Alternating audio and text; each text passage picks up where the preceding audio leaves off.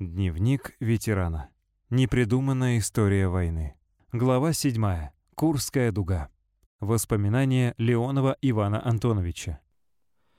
Родился я 1 февраля 1923 года в деревне Моговка Шавлыкинского района Орловской области. Я был тринадцатым ребенком в семье, самым младшим. Начало войны застал меня курсантом Армавирской школы летчиков-истребителей, после окончания которой в июле 1941 года нас отправили в Монголию осваивать новую по тем временам авиационную технику — самолет ЛАК-3. Свой первый вражеский самолет я сбил в небе над Москвой весной 1942 года, когда находился там в командировке. К июлю 1943 года на моем счету уже было восемь самолетов противника, шесть из которых я сбил лично, а два в группе. 15 июля 1943 года стал для меня роковым днем. Я вместе с ведущим, командиром авиационной эскадрильи Иваном Шестаковым, выполнял разведывательный полет на аэрофотосъемку. Мы уже возвращались после съемки домой, как вдруг увидели внизу два фашистских самолета Фокке Вульф 190. И хотя разведчикам не положено было ввязываться в воздушные бои, командир эскадрильи Шестак принял решение «атакуем». Сбили один самолет, а из-за облаков вывалились еще четыре. Завертелась карусель. И вдруг мой самолет тряхнуло. Кабина наполнилась гарью. Пробила бензобак. Я только успел передать по радио командиру «Слава, я горю». Сначала даже не понял, что ранен. Показалось только, что обожгло левое плечо. Выпрыгнул из самолета. Надо мной прошел немецкий самолет. Летчик выпустил по мне очередь из пулемета. Хотел добить меня в воздухе. Я упал в заросший пруд. Только тут я почувствовал страшную боль в плече. Я весь был облеплен грязью. Из открытой раны била кровь. Левая рука повисла плетью. Госпиталь, в который я попал, располагался в одной из школ города Елец. Очнувшись после операции среди стонущих от боли людей, уткнулся в подушку. Левой руки не было по самое плечо. Удалили вместе с лопаткой. Лежал, уставившись в одну точку. Не знал, как дальше жить. В Центральном авиационном госпитале, куда мне потом переправили, при проведении очередной операции хирург не сразу справился с перевязкой артерии. Потеря крови была критической. Требовалось прямое переливание крови. Донором вызвалась молоденькая медсестра Нина. Нина Васильевна Фролова. Так из госпиталя в феврале 1944 года я уехал уже женатым человеком, убедив медицинскую комиссию отправить меня не в тыл, а на фронт, в распоряжение штаба Первой воздушной армии.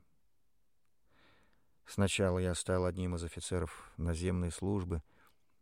Когда в штабе армии сказал, что хотел бы снова летать, мне напрямую ответили, «Да вы с ума сошли.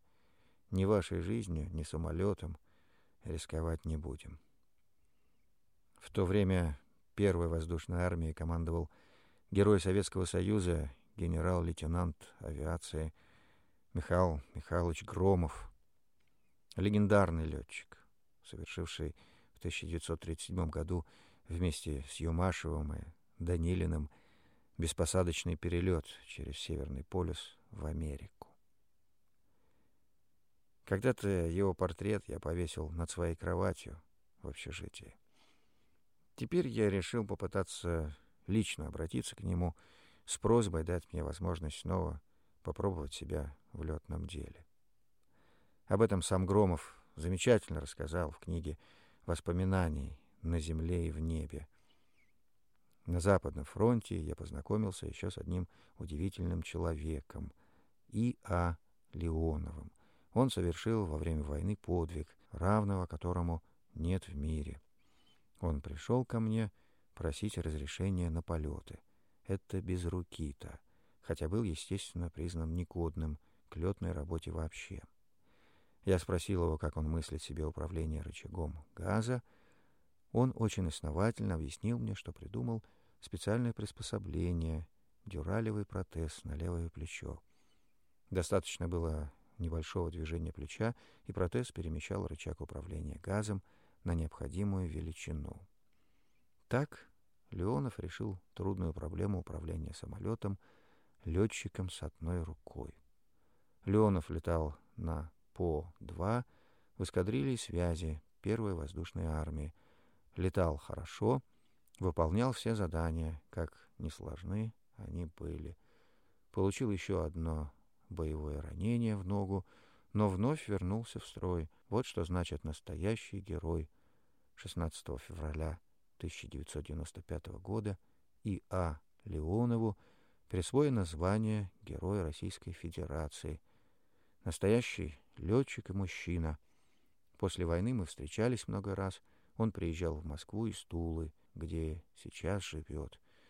И всегда он производит впечатление основательного, с большим сердцем человека. Помню, как впервые полетел с протезом вместо руки. Оторвал самолет от земли, набрал высоту. Я кричал, пел от радости. Я чувствовал себя победителем. Я вернулся в небо. Больше всего мне не хотелось, чтобы ко мне относились как к инвалиду и подвижнику. Я никогда и никому не напоминал о моем физическом увечье. Никто и не догадывался, какую боль я испытывал в полете, как кровоточило плечо.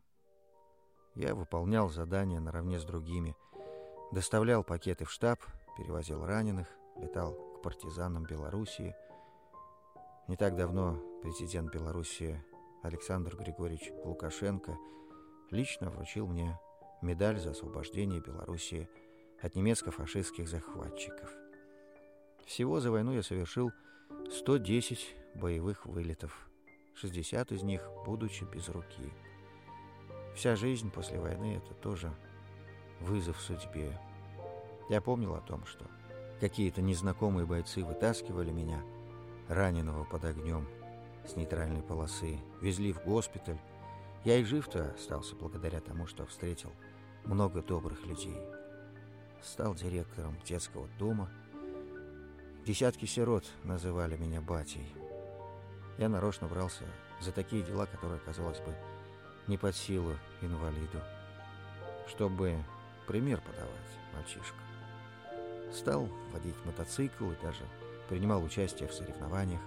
Например, на соревнованиях по мотокроссу в городе Брянске – занял второе место на мотоцикле с объемом двигателя 350 кубических сантиметров. Ребята очень радовались моей победе. Пятерых детей-сирот мы с женой взяли к себе домой, в нашу семью. Вырастили их вместе с двумя своими детьми. Моя автобиографическая книга назван человеком из легенды. Переведена на многие языки, в том числе на чешский, испанский, китайский и другие.